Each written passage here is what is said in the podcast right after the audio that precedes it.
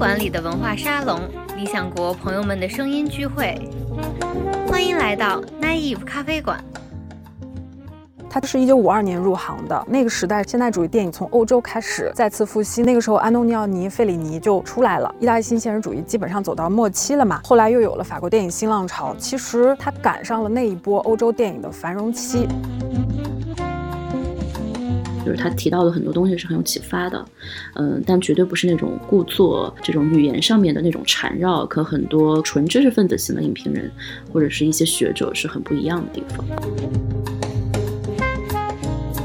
有一点天生反骨的这个意思在里面。大学的时候就退学，未婚先孕，单亲妈妈，其实是一个很不一样的一个女性吧。他是个左派，他认为在这个大制片厂制度下，有相当多有才华的人被呃隐去了性命。我也不觉得就是当下有什么太多真正的影评的公众号，呃，更多的其实是结合着资讯，结合着营销，你很难去定义它。影评人不是干这件事儿的，他不是必须要跟导演和行业产生最直接的联系。我甚至觉得影评人都不必扎到电影圈里面，和从业者去觥筹交错啊，交朋友。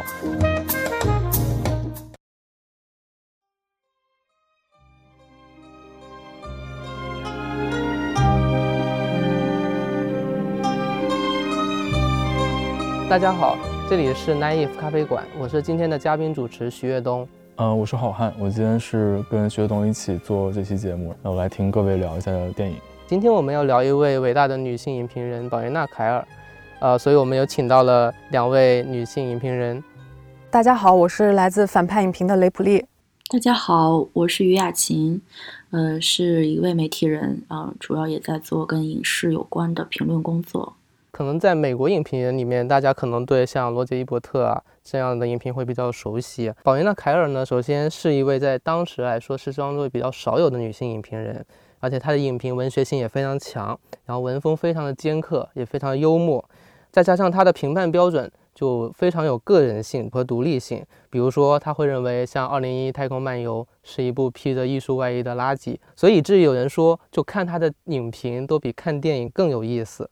对，我们在聊宝琳娜·凯尔之前，我们先跟两位嘉宾有一个三个问题的快问快答的环节。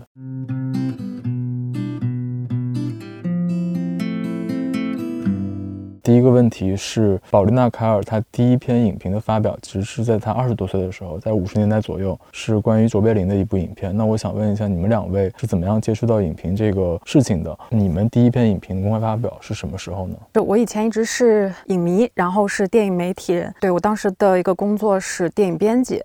呃，我第一次做影评的工作，其实就是因为我的好朋友波米做了《反派影评》这档节目。我作为他的朋友要去支持他，所以才有了第一次公开的发表影评的这个事情。我的第一篇影评应该是在二零一六年在公众号上发表的，但是在这之前我就发表过论文啊，因为我研究生读的就是电影。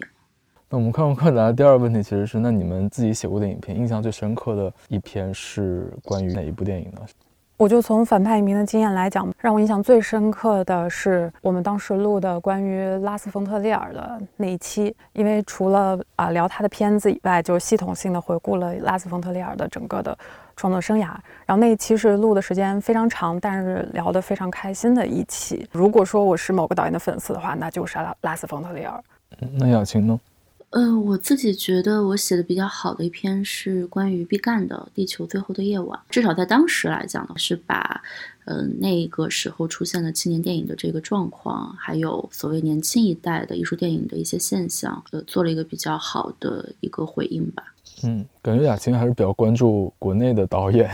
对，就是我个人的趣味来说，我肯定是什么电影都看。但是从写作的角度来讲，会更关注国内的电影啊，因为你在这个土地上面，其实你跟这些导演是共同存在的。那我觉得，其实宝丽娜·凯尔也是这样的一种写作。我们今天来看那些经典，对于他来说，就是一个非常及时性的写作。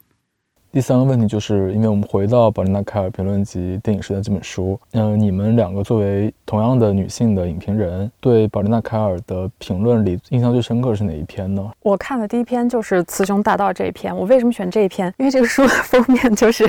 邦女克莱德，非常顺势的就翻到了这一篇，然后就看了一下。然后等我看了若干篇宝琳·凯尔的影评以后，我发现其实也就是这篇是最能代表宝琳·凯尔的特色的一篇。我觉得我能从《雌雄大盗》这一篇里面看到宝琳·凯尔身上的先锋性啊，他的那种一针见血啊，还有他的那种独特性。我觉得这篇也是一个比较公允、比较客观、有激情的一篇。而且事实证明，我觉得他在那个时候就下了一个判断，就觉得阿瑟潘实在不是一个巨匠。那事实也是如此嘛？在那个时代过去以后，你发现阿瑟潘确实不是一个巨匠型的导演。大家要看的话，可以先从这篇开始看起，这也是我比较喜欢的一篇。那秦呢？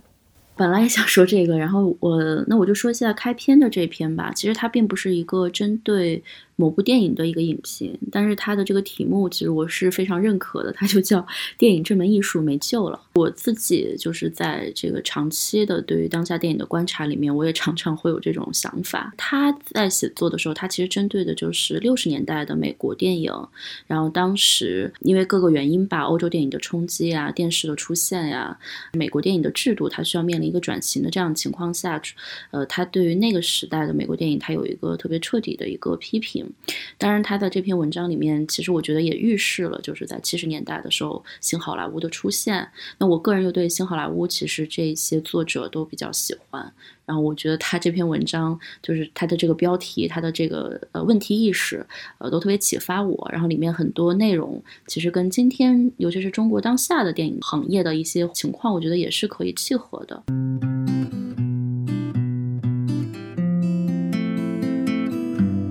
在大家眼里，宝莲娜·凯尔她是一个什么样的影评人呢？用一个什么样的话语去形容她？李老师。如果简单的说的话，如果是一个词，我想到的就是辣吧。他那种叛逆性、辛辣，体现在他其实不管反对的是这个电影理论的这个权威，包括有一些大导演的这个权威，他也敢跳出来去批判。包括他这个人的个人的经历，他有一点天生反骨的这个意思在里面。大学的时候就退学，未婚先孕，单亲妈妈，其实是一个很不一样的一个女性吧。还有就是他影评里面体现出来的那种大胆开喷。没有什么温和的色彩，没有温情脉脉的东西。啊，我觉得这个是他给我留下的最鲜明的第一个印象。其次就是，我觉得他在做影评之前，他首先是一个深度的影迷，这个是我对他最大的认同点。因为我发现，其实有一些影评人他未必是影迷，这是一个很大的问题。但宝莲娜·凯尔恰恰是一个深度影迷。其实从他的很多篇目里都可以看出他对电影的这种情感。而且他有时候会认为，有一些非常搬弄理论的那些影评人，他其实根本并不热爱电影，他把电影变得很乏味了。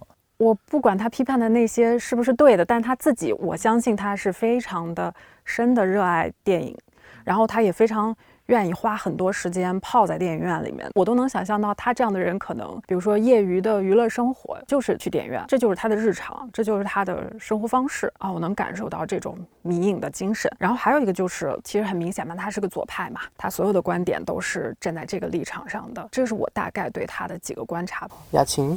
其实他是一个，应该是一九一九年出生的一个作者。他比很多后来他评论的这些导演，其实是要年龄上面大很多的嘛。但是你从他的这个文风上来看，你根本感受不到他有一种老成持重或者一个长辈的这种姿态。他一直是那种很战斗性很强的，让我在读他的文章的时候，总觉得是一个很有激情，然后年纪很轻的这样的一个人，充满着这种热血的感觉。然后另外一个看他的文章，我可以感觉到他的。用词包括他写作的这种文风是非常文学性的，这也让他的文章非常好读。他不是那种很难读的学术文章，但他的确也有学术性啊，就是他提到的很多东西是很有启发的。嗯，但绝对不是那种故作这种语言上面的那种缠绕，和很多纯知识分子型的影评人或者是一些学者是很不一样的地方。刚才维布里老师讲，就保罗·拉凯尔其实对电影非常敢于批判嘛，然后非常辛辣嘛。呃，维布里老师刚刚也在反派影评做了一期节目，关于那个。曼克其实就是保罗·纳凯尔一个非常尖锐的一个评论，就是瞄准的一起公案嘛，是不是？不是也是保罗·纳凯尔他尖刻的电影评论对美国电影行业的一个影响呢？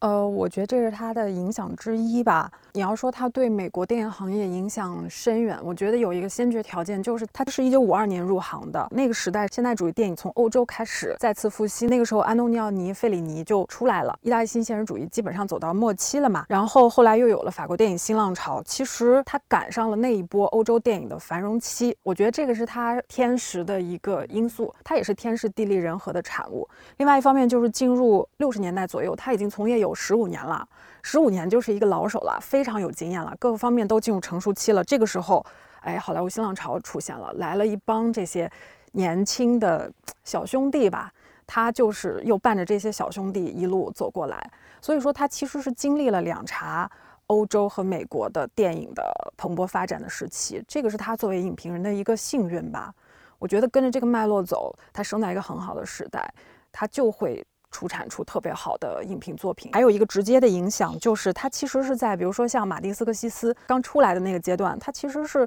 力挺过他们的，公开发表过很多对新导演的这种力挺。比如说当时我我看到的信息是这样，就是《穷街陋巷》，然后刚到。戛纳双周的时候，宝莲娜·凯尔那时候已经算是一个资深影评人了吧？他就一点都不吝啬自己的影响力，然后就发表了这个对《穷街录像》的肯定。这本书里面也收录了这篇，这篇我觉得写的也是非常好的。那这个声音很快就被戛纳那边的评委啊什么就注意到了，然后可能会对呃马丁斯科西斯在欧洲电影节上面拿到奖会产生一定的正面影响。我觉得这个就是他直接对好莱坞这帮导演的帮助吧。但是我自始至终是觉得，影评人不是干这件事儿的，他不是必须要跟导演和行业产生最直接的联系。我甚至觉得，影评人都不必扎到电影圈里面和从业者去觥筹交错啊，交朋友。我觉得宝莲娜·凯尔还有一个重大的影响，就是他塑造了一代人的电影审美观。呃，我觉得这个意义要大于他对马丁斯科西斯他们直接的这种发声支持吧。就比如说，昆汀就是他的迷弟吧，昆汀自己也写影评。其实我们在《好莱坞往事》那个电影里面看到，昆汀有提到电视媒介宣扬暴力啊，这个也是宝琳娜·凯尔的一个主要观点嘛。然后昆汀也曾经啊，宝琳娜·凯尔是我们这个时代的杰克·凯鲁亚克，他是这样去类比宝琳·凯尔在影评界的这个地位的。我觉得他是影响了后面的很多的呃影迷也罢，还是创作者也罢。再一个就是提到曼克，我觉得那个也是一个很重要的影响吧。至少他写的那个《公民凯恩》直接启发了杰克·芬奇，然后才有了大卫·芬奇拍的这个电影。我相信这只是我们眼前能见到的鲜明的例子，可能还有相当多的影评人、导演、影迷。都是读着他的那个文章成长起来的，我觉得这种影响是无法去估量，但是可以想见是非常巨大的。对我其实非常同意，就是雷普利讲的，他的这种影响可能不是那种直接的影响，而且我也特别认同他刚才讲的一句话，就是影评人他不要和就是没有必要和导演一定说成为朋友，甚至呃更极端的讲，我认为影评人就应该跟行业保持一定的距离。呃，这种距离就是我持续的关注，但是我可能未必要和其中的呃产业里的人或者是创作者有一个怎么样的亲密的私人关系，这其实是非常影响到呃写作的。然后呃，我补充一下吧，一个就是宝林卡尔他其实入行的那个时代，就是影评人的地位开始上升的一个时代。其实可以想见，在最初的时候，影评人是没有这个职业的，影评人肯定一定是到电影艺术有一定的程度的时候才会有这样的一个职业。那他又相对于学者来说是更面向大众化的。宝林·凯尔在那样一个时代，其实他通过自己的一个写作实践吧，将影评人的。地位提升到了一个比较高的位置，其实跟中国有点像，就是，呃，最开始大家是看不起网络上这批影评人的，那么慢慢的，他们的呃评论、他们的文章是可以被产业里被一些作者、被一些可能在这个决定电影生产的这些人里面看到，也会去影响到他们的这种呃创作吧。那我其实还注意到，就是宝琳娜·卡尔他还做过这个呃沃伦比蒂公司的这个策划。就是就是说啊，你在电影的这个前期的时候，你可以给我们提供一些意见。当然，他只做了差不多五个月吧，然后他就没有在好莱坞去做这个工作了。但我觉得，就是这其实也说明，就是到了后来，业界也认识到，就这种评论者的一个价值，就是愿意去倾听他们的意见。呃，那这个呃，虽然我一方面觉得影评人应该跟产业保持一个距离，但另外一方面，我觉得它不应该是一个闭门造车的东西，它一定是这个东西要循环起来，就是它有。一个很良性的循环，就是呃电影圈里的人愿意尊重影评人的写作，那影评人也可以保持自己的一个独立性。那这个我觉得它是一个一个启发吧，或者是对于我们呃现在在做这个工作的话，我觉得其实也是一个很先驱性的人物。另外就是比如说他的一些观点吧，这个观点我觉得今天看来都是很可贵的。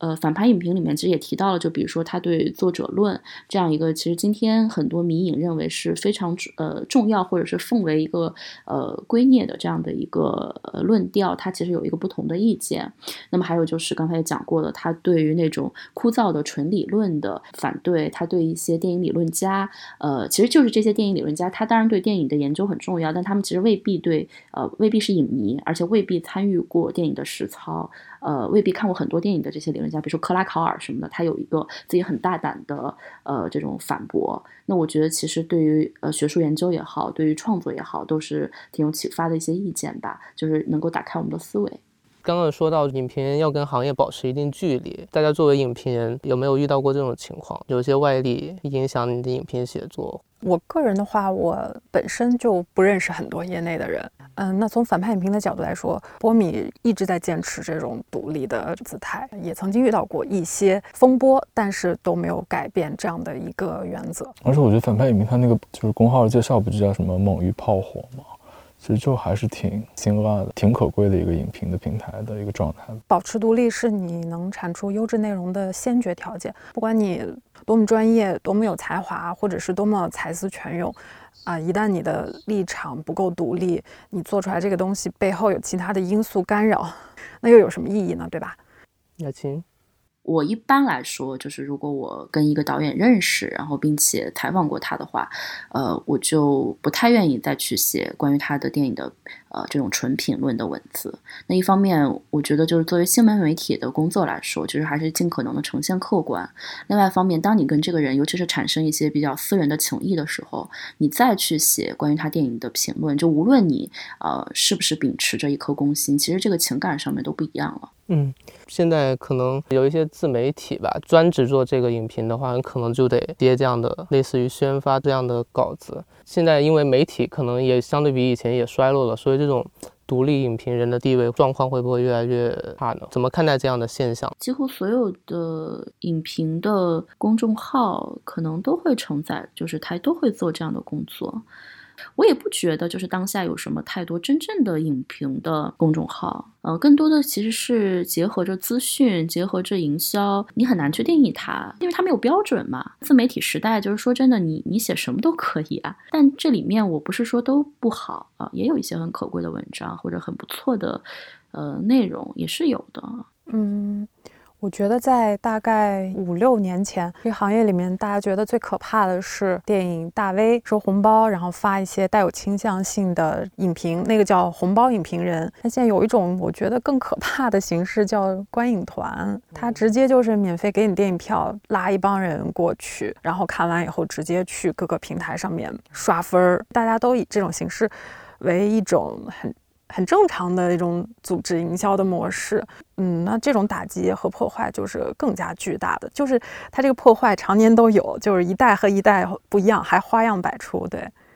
其实我感觉这个我有参与过，就是相当于就是点映，然后给你免费电影票，然后到学学校里去，然后让你去给他打高分嘛。每次我参加这种活动，感觉都是一些可能也是我去参加的，都是一些小众电影。它其实没有那么多的宣传经费，它通过这种方式去获得某种口碑的营销。但是你说它足不足够中立，我觉得这就是很难讲了。所以就是电影这个产业可能非常复杂，就是它如果不通过这种方式，可能都没有人注意到它。它，但它通过这种方式又好像显得有些有一些有失公允。在豆瓣上看到一个吐槽，结束之后他会说：“假如你要评三星级以下的，请等上映之后过一段时间你再评。”然后我们现在你觉得四星五星的，现在马上就可以打上去。我觉得也跟这个时代豆瓣的这个非常影响了这个影片的评价机制有关系。对，更可怕的是大家不觉得这是一个问题，可能觉得哎，好像行业内就是这样的。还有一个问题，我觉得也也很奇怪，就是因为豆瓣它是有一个那个短评的那个功能嘛，然后就是有一些人也是打一个很低的分给一些电影，然后一个短评。当然你说一部电影好或者不好，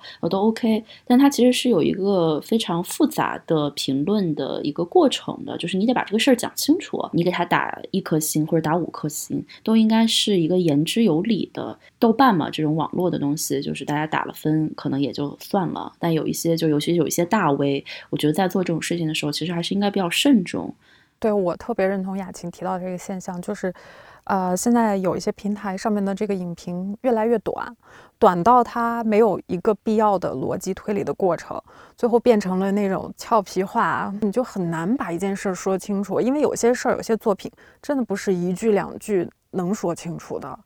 对，所以如果你期待一个严肃的探讨，期待一个严肃的影评，还是要给他一定的时间和一定的关注，哪怕几个小时的专注的阅读和聆听，这个都是非常有必要的。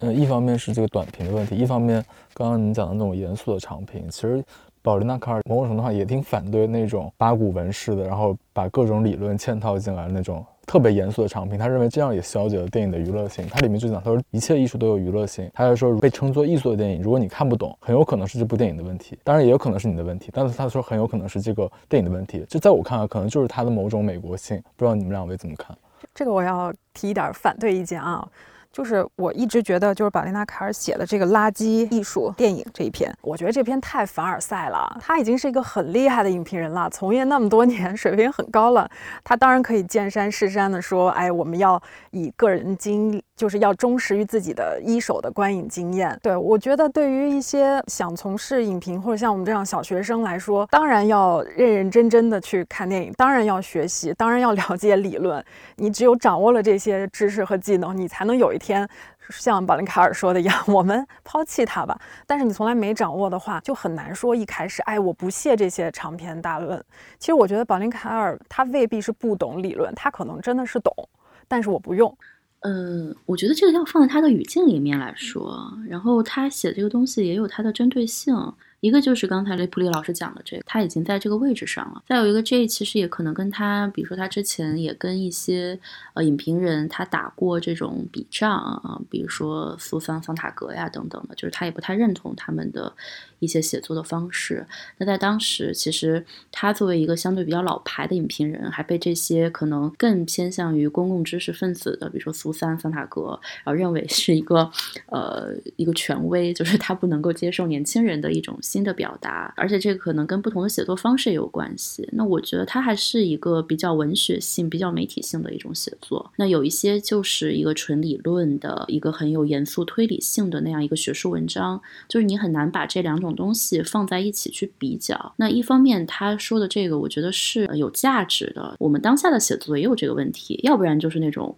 呃刚才讲到的那种公众号的呃完全没有逻辑的打分，然后为了营销说好评。另外一种，如果你们经常去看那个学术的杂志的话，那也是一种学术的八股吧。我觉得他反对的有它的价值，就是对于我们当下的人去看这个东西，但并不代表说呃理论不重要。而是我们怎么样去把理论能够讲得很通透？因为现在学界有一种动辄就是什么呃德勒兹怎么怎么说，克拉考尔怎么说，其实完全没有自己的观点。那影评我觉得它不是学术文章，它是要有很强烈的观点性的东西。只要你这个观点能够自成一体，能自圆其说，我那我觉得是一个好的文章。他可能反对的有他的一个特殊的语境吧。我我是这么看的，但是你要讲到他的美国性，那的确就比如说他认为，呃，电影应该强调它的这个娱乐性，呃，他认为说就是呃这种类型片，他也不是，他也是持一个其实比较拥抱的态度，包括他对新好莱坞的这种呃赞美。呃，那我觉得他的品味上来讲，你可以讲他是比较美国的艺术电影类的那种，就是可以打破商业艺术之间的这样的一个界限的。比如说，他认为斯皮尔伯格也是一个呃很很不错的导演，就是这个可能是你讲了他的美国性吧。那斯皮尔伯格显然在欧洲。电影节的这个系统里面，他是很难获得斩获的。那保伦凯尔他可能并不迷信于就是欧洲的这一套评价体系，比如说他对八部半、对太空漫游，呃这些片子的评价也是比较差的。这些观点见仁见智啊，但他至少提供了一种思路，就是你没有必要去迷信，就是欧洲其实也比较内卷的另外的一种权威，就是这套很严格的艺术电影的这套评价体系吧。尼普利老师怎么看呢？就首先。呃，读了保林·卡尔就知道，他不喜欢知识分子气息浓厚、充满说教意味的那种男性导演。他就是认为很多男性导演其实是为了端着他的那个雄性荷尔蒙，导致他就失去了某种灵活性。尤其是他不喜欢啊《太空漫游》和《八部半》，我觉得很大程度上是因为他不喜欢库布里克和费里尼。这个我觉得就是他个人化的一个观点，我觉得特别有意思啊。呃，但是我恰恰是喜欢这两部电影的。我个人对这两部电影都还是挺有感觉的，尤其我在那个电影资料馆看了大荧幕的那个《太空漫游》，那真是有被爽到的感觉。八部半我也没有觉得就是他冒犯到我这个电影。呃，怎么讲，我还是蛮喜欢的。但是我其实是认同他对发条城的这个判断，我也不喜欢发条城。但是我其实一开始我是说不清楚我为什么不喜欢发条城的，我总觉得这个电影。哪里怪怪的？但是呢，啊，我又觉得，哎，我说不清楚。但是我看了宝林凯尔对发条城这个评论，我觉得他帮我点透了我对发条城的那个观感啊，他就觉得。就是库布里克在这个电影里面错误地处置了暴力和性，他他对这个暴力和性的这个处理是非常糙的。我后来想，我为什么能接受拉斯冯的那种表达，我却不喜欢发条城呢？然后我又在保林凯尔这个里面得到了答案，就是说让人不舒服的并不是那种尺度，而是你对这种尺度的那种暧昧。你又什么没说，你又想刺激和讨好观众，就这种东西是令你觉得不舒服的。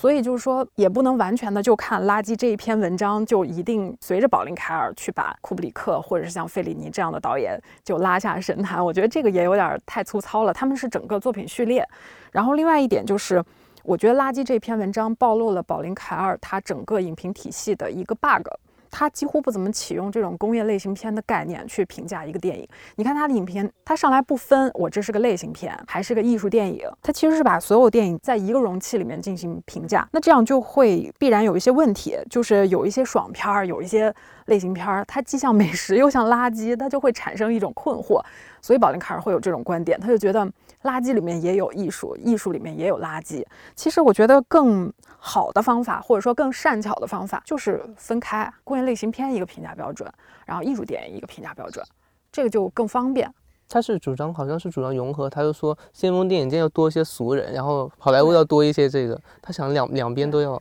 那这是没办法，他艺高人胆大，他愿意这样混着去评价就可以去评价，但是我觉得我做不到。但我感觉好像他对电影艺术能多大程度上表现导演的意图，还是有一个犹疑的。他这个分野，他觉得他不是那么清晰的，所以他才会这么看待吧。包括他讲到戈达尔，对他其实挺赞赏戈达尔，但他挺不赞赏那些学戈达尔的人。他说说很多美国年轻人好像什么都不懂，然后就去跟像像戈达尔一样乱拍。对，这是另外一个问题。这个就是说，他在评价艺术电影的时候，是不是以这个导演有足够的作者性作为评价标准？他不认同这个评价标准，他认为一个电影的作者性可能并不由导演一个人决定，可能后面有编剧啊，后面有什么？我觉得他能做出这样的一个观点，很大程度上他是反对好莱坞大工业，反对那个大制片厂制度的。他是个左派，他认为在这个大制片厂制度下，有相当多有才华的人被呃隐去了姓名。我觉得他是从他的这个左派的这个政治身份，然后。引出了他啊拒绝作者论的这种东西，他未必可能这个东西反对的是巴赞本身，我觉得他是基于美国的这个电影工业做出的这种判断。另外一个就是，就是就是因为他不分这个工业类型片和艺术电影，就我很难想象到，比如说宝林凯尔遇到了，比如说卡隆、维伦纽瓦。就是他看到了这样的技术派的导演，他会给出怎么样的判断呢？我想象了一下，我我无法想象保林凯尔会怎么评价这样的导演。他怎么看罗马呢？他怎么看二零四九呢？怎么看降临呢？他用一个什么样的标准去判断呢？另外一个就是他能不能看一九一七呢？他能否领略到一九一七里面的那种爽，摄影带来那种刺激？他其实也不太喜欢去谈各种各样的技术，他认为技术应该隐在艺术之下。另外一点就是，我觉得《垃圾》这篇文章放在中国当下的这个环境里面，其实是挺不合适的。毕竟我们现在这个时代，并不是一个精英主义占上风的一个时代。这个时代是啊，影迷觉得《小时代》都已经是经典了。我们现在是面临的是这个问题。最近还有新电影，那个也是三个字，叫什么？金亚集。对，就是我再诚实，我再因循宝林卡尔说，大家要尊重自己的观影经验。我天地良心摸着我的观影经验，我也从《小时代》里得不到太多的这个。就我认同宝林卡尔说的，电影是大众媒介，它是商品。但我是更希望在这个时代，电影能突出它的艺术性，因为毕竟现在我们娱乐的方式 有各种各样，但看电影是艺术欣赏的过程吧。其实跟大的环境有关系。其实宝琳娜·凯尔她当然不是一个学院派的影评人，但她其实你不得不承认，她依然是一个中产以上的精英的一个影评人，因为她是在《纽约客》上面去发表她的主要的一些影评嘛。那这个就已经决定了她的立场，其实是美式中产、美国受过高等教育的人才去看她的影评。而且你讲，就是刚才雷普利老师讲到的，说他的对于类型片、商业片、艺术片他不分。我觉得这个也还是新好莱坞的那个状态的。其实新好莱坞就是很多导演，包括像马丁·西克塞斯呀，然后那个科波拉呀，他们的艺术实践，尤其是他们旺盛期的艺术实践，他就是想打破这个嘛，然后。它要有票房，要有市场，的同时它又可以得到艺术电影的这个欧洲的认可。呃，你就你刚刚也提到，就是说中国跟六七十年代时候的美国有点相似，是吗？我觉得不是 说中国中国和美国的六七十年代的有点相似，我只能说有一部分其实是中国拍艺术电影或者拍小众电影的导演，他。现在的一个期待，他想打破这个界限，走一条中间道路。其实你画一个光谱，你就会知道，呃，有一些导演，呃，是完全是商业片的这个光谱，然后有一些导演，他完全是艺术表达的这个光谱里面的。那其实还有很多的导演是游离在中间的，这个中间状态其实是呃很多人在试图去追求的东西嘛。因为你在今天中国，你需要你的作品被看到。那我我觉得今天的年轻的一代的。呃，导演就是在这个夹缝里面。就比如说毕赣，我为什么讲说我当时写他那篇文章，我会觉得比较动感情。就是我虽然不喜欢、不认同《地球最后的夜晚》这部电影，但是我能够看到毕赣的这种挣扎。他既想得到戛纳的认可，那同时他又想在国内的市场有所斩获。那最后其实出现了一个，其实在我看来并不成立的作品。那这个可能是代表着一种困境。但中国的问题其实是，我觉得大部分的大众是不真正关心电影，他们走进电影院，然后买票，他其实想获得的就是一种很及时的快感，所以才会出现说连《小时代》可能都是一个经典了。那甚至于就是各种烂片，每年都在推陈出新，让我们觉得曾经我们认为比较烂的电影，好像已经显得没有这么烂了。我觉得有一个很有意思，就是我感觉保琳娜·卡尔捕捉到六七十年代的那些美国先锋实验电影人，他们好像。嗯，在宝琳娜·凯尔的叙述里，他们好像有一种非常疯狂和对自我那种完全的沉醉和执念。那个东西可能也是那个年代整个美国年轻人的那种状态，只不过也反映在从事电影创作这一批年轻人身上。包括你们三个其实都参加过一些国内的青年电影节，你们对国内青年电影创作人有没有？一些观察呢，他们也会有相似的状态，就是完全想摆脱那一套方式，做一些自己的个人性的表达，但实际上可能像保利纳·卡尔讲的，不够扎实，然后也不够有沉淀，这样。呃，这个也也不能一概而论，就是还是我觉得，虽然可能在保琳娜·卡尔这里，他没有把当时的导演做一个严格的区分，但其实他已经有意识的，就是很多电影他是不在他的评论框架底下的嘛。其实那种纯商业的电影，他几乎很少去写。那如果从当下的年轻导演的这个创作，你是要以一个艺术电影的创作来讲的话，其实还是有很强的说我要去突破过去的一些导演第五代、第六代，尤其第六代吧。呃，那种议题就是讲个人在一个时代当中遭遇，呃，其实很多人想突破这个，那他怎么突破呢？很多人是想做一个说我形式上做一个新的探索，把我的完全个人的这样的东西用一种什么样的形式去表达啊？所以你看什么毕赣的二 D 加三 D 啊，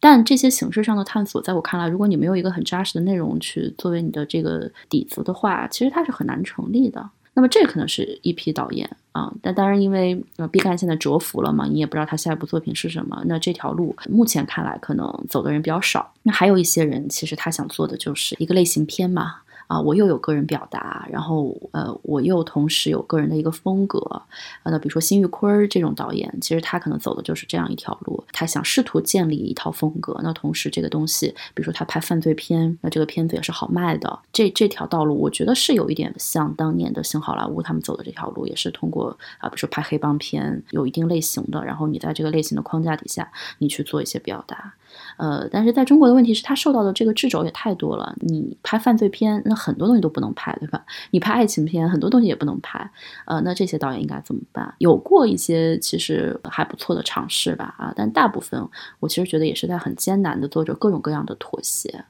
啊，我觉得我们跟好莱坞的嗯方向完全是反的，他们是先有一个。电影大观园体系，然后从这个里面有一场关于电影的新浪潮革新，我们就没有这个东西。我们的导演必然要商业和艺术两手都要抓，两手都要硬，好难啊！我觉得像韩延这样的导演应该多一些，有大量的像雷德利·斯科特。呃，大卫芬奇这样拍广告出身，行活拿得出手，然后给每一个剧本都能找到合适的影像风格啊，上手就来，还拍特别快。有一批这样的导演作为一个主流中间，然后在这种映衬下，你再去看金字塔塔尖那些做艺术探索的导演。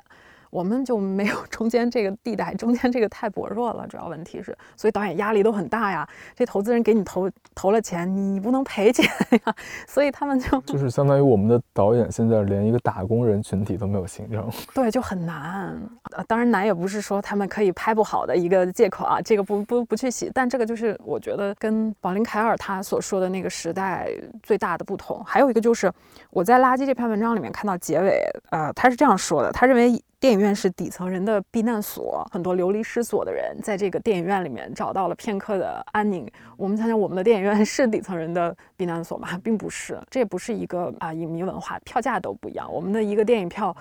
的价格是比较贵的啊，所以语境也是不一样的。你其实现在在北京来说的话，你两个人看电影差不多得要一百块钱。我特别能够理解为什么观影团这个东西可以兴起，因为对于很多学生来说，参加观影团的确要划算很多嘛。呃，有些不要钱，甚至十块钱，你可能就能看一个大片，呃，所以才能够吸引到一批人愿意去参加这个观影团嘛。而实际上，其实真正你在中国的院线，呃，愿意去买票看的，实际上是，呃，主要还是以。城市有消费能力的相对年轻的人，作为这个去电影院消费的一个中坚力量。那这些人当中又有多少他是有一套就是对于电影的理解的，还是只是说很多人可能因为易烊千玺，因为他的偶像，因为什么才才去电影院，或者因为这个电影纯粹它可以带给我一个什么爽感，我才去电影院。我们其实没有一个很好的呃迷影文化，你可能可以说啊资料馆它什么片子出来之后，整个这个票子就卖光了。但中国的人口基数是多大呢？在中国有多少个城市可以有一个资料馆这样的地方呢？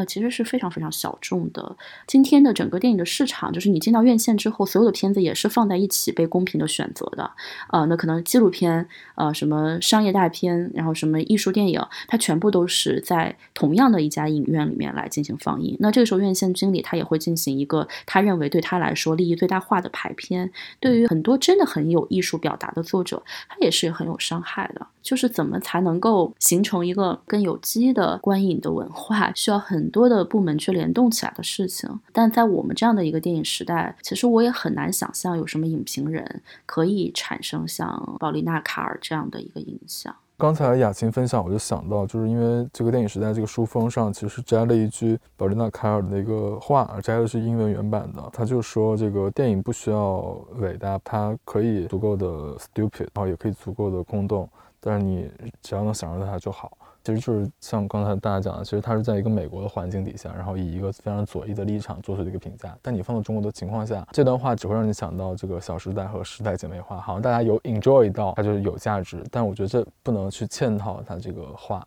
对，所以如果你真的喜欢看电影，想把看电影当做一件比较重要和严肃的事情，那还是要学习的，要进步的，就进一寸有一寸的欢喜嘛。我觉得要有这样的基本自觉，一定要分清楚美国当时和现在中国当时这个环境和语境的不同。我就很怕保利娜·凯尔的这些言论被断章取义取出来，然后大家就会觉得啊，影评嘛，我只要是我自己什么想法，直抒胸臆的表达出来就可以了，我只要发在豆瓣上就行了。我们要推送这些节目的时候，应该会取一个断章取义的标题。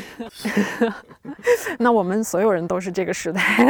还是不一样。就那个时代的美国电影行业也经历了变化，包括那个影院不也变成了，就以前是一个大院，然后后来变成了分院。电影业还面临着电视的冲击，所以跟现在也不一样。现在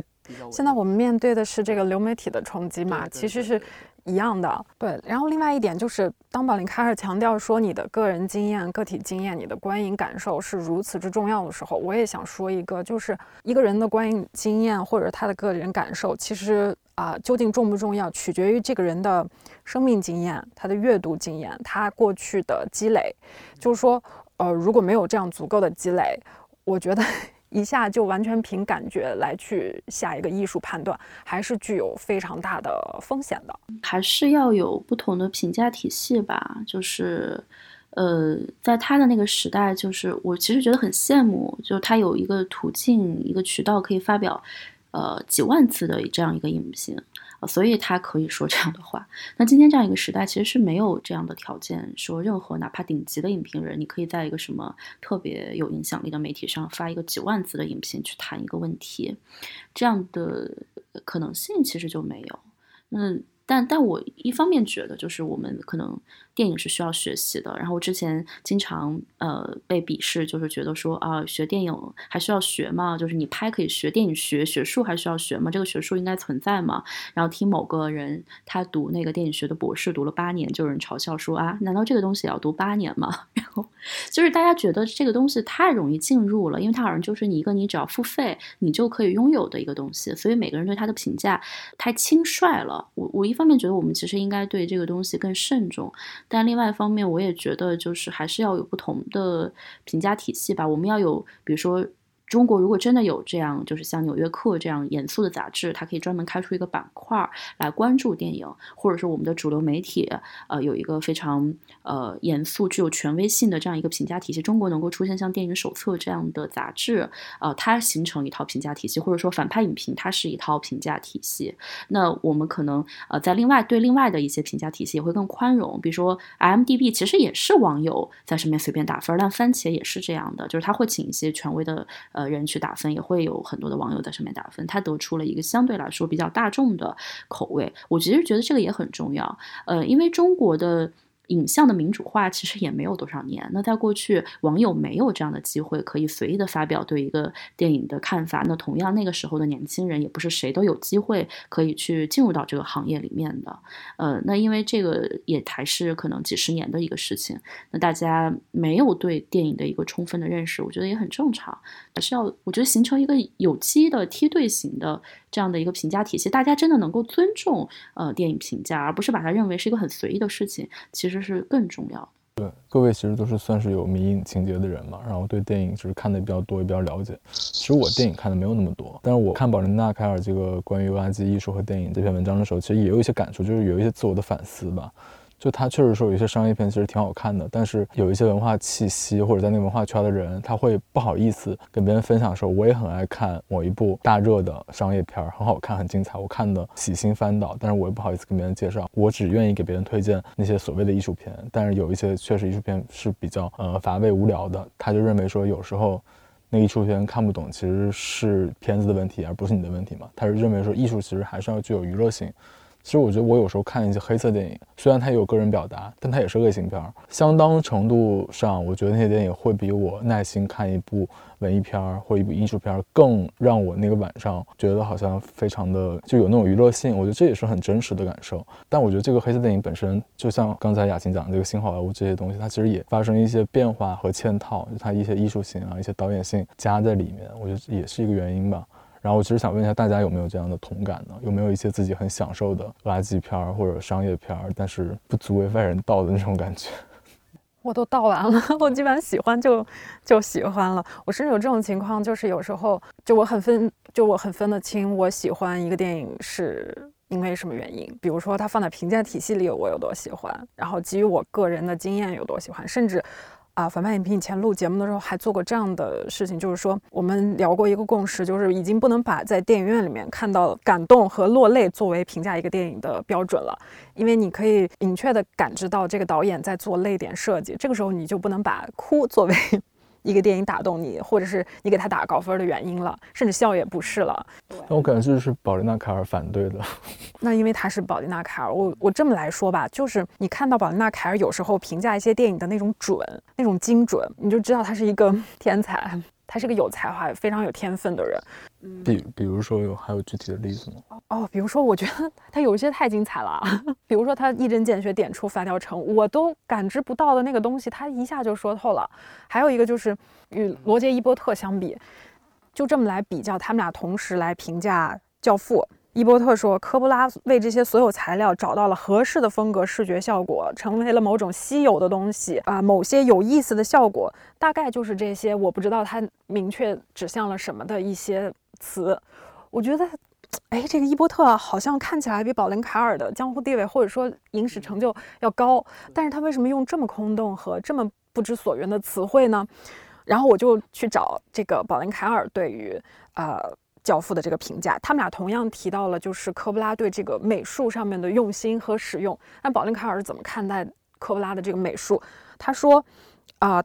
他他夸奖科布拉，他说，你看科布拉搞了这么大一套美术，复原了那个时代啊，所有从一个烟盒到一个什么什么都特别精致。但是科布拉从来没有给他做的这个美术特写，他从来不在镜头前向观众炫耀和强调这个，他认为这个就是科布拉的高级。哦，我看到这个真的有一种被拍了天灵盖的感觉。然后他进而从这个东西推推导出一个什么呢？就是他就说《教父》的这个复杂其实解决了一个问题，就是不同的观众看一部电影，他的阅读理解和水平和阅读理解的效率是不同的。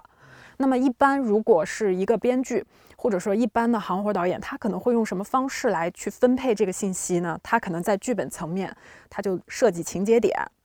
哎，我弄一个什么什么？你看啊，他这个人现在摸枪了，这个枪结尾肯定要响。然后他这个地方哎有什么？这个肯定跟结尾有一个呼应。这是一般导演做的事情，但是科布拉不是。科布拉他把大量的细节还有信息放在背景里，放在布景里，放在美术里，放在镜头的一个犄角旮旯里。这个时候，阅读理解水平高的观众能注意到各种信息，然后搭建出一个立体的关于教父的世界。那么阅读水平就是阅读理解能力稍弱的观众，也可以在这里面找到通通俗剧的乐趣嘛，暗杀嘛，对吧？悬疑性嘛，就是那个呃，阿尔帕西诺从卫生间里 拿出枪来去杀，那个多刺激。那保罗纳卡尔就能从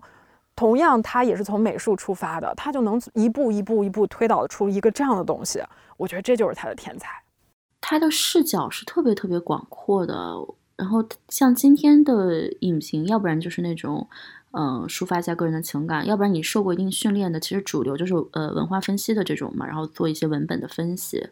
然后我是觉得他，你会发现他涉猎的特别广。然后我看那个序言里面也讲过，他特别喜欢跟各行各业的人聊天，然后他吸取各种经验，又可以从电影的本体出发去去分析电影。那同时他也可以做这种文化的分析，他的阅读一定也是非常广的。而且他三十三岁才开始写影评，在此之前他其实好像做过很多种工作，而且有过那种比较辛苦的人生的经历，底层出身，就这些东西都是他可以今天站在那个位置上说，哎，垃圾电影里面也有养分，那是因为他已经底子很厚了。对，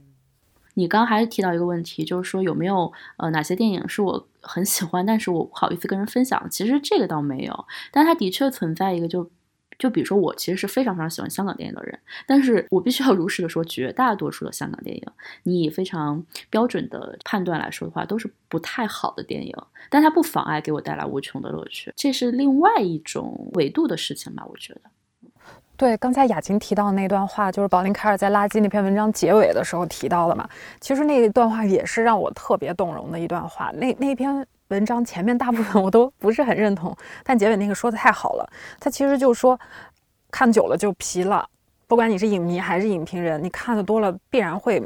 疲惫。但是保林凯尔提出了一个解决这种疲惫感的方法，就是把他们重新建一个评价维度，再比较，再看，翻新，这样你会从旧的电影里面找出新的东西，比如说什么十年啊这样子的一些。比如说反派影评之前做十年系列，就是重新再拉通一个维度，重新再审视一些我们曾经看过的电影，哦，你就会有一种新的方式。其实这个是对影迷或者是影评人的一个再次激活，所以他这段话也会让我有一种鼓励到的一种情绪。嗯，而且宝丽娜·凯尔她真的不是一个简单的影评人，她就说我以前看不了纪录片的，她不喜欢看纪录片，但是她现在也能看了，也在看纪录片，因为她需要获取新的知识，然后打开新的眼界，所以她其实也是一个时刻在进步的人。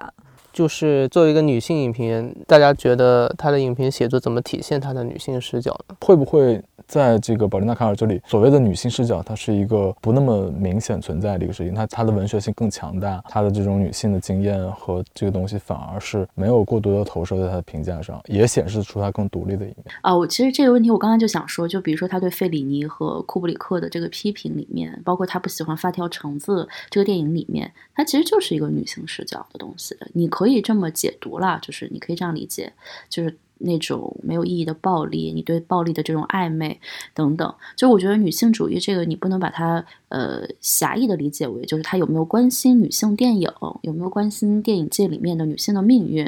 呃，其实某种程度上他的这种呃对于。男性中心主义的这种反对，他对于权威的挑战，呃，他作为一个女性，在一个其实主要是男性为主导的这样的一个行业里面，他能够突破自己身上的很多障碍，然后呃，来进行这样的一种批评，嗯。我觉得这本身就是一种呃女性视角，她能够在那样的一个时代里面，她勇敢的用她的笔去批评很多我们认为嗯经典的作品，去批评很多有权威有权势的男性，呃电影作者，呃去批评这个行业里面的问题，这我觉得就是一种呃很先锋的女性的姿态吧。我复议认同雅琴的这个判断啊，我先说一个细节，就是她评价发条城。他就说，这个发条城里面有一场强奸的戏份，然后镜头给过去，然后这个女性演员露点了，有暴露的戏份。他认为这个戏是剥削。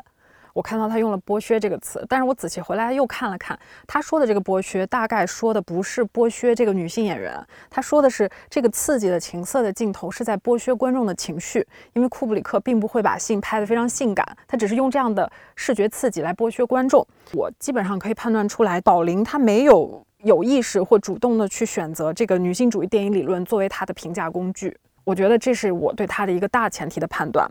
嗯，所以我其实认同雅琴刚才说的，就首先宝玲是一个女性，其次宝玲是一个非常个人化的影评人，所以我觉得她只要在做影评工作做得优秀、做得好，不需要强调她的女性身份，她就是每一字每一句都是一个女性的视角。影评人他不是运动员，他不是那种就是高度依赖身体的工作，所以我觉得是其实不需要去强调他的性别差异的。就是我发现他在评价演员的时候，他特别偏爱那种蓝领的，不是知识分子气息的，然后充满了雄性荷尔蒙的那种男演员，比如 Warren B. T., 比如白兰度，比如德尼罗，比如三川敏郎。他好像天生不喜欢那种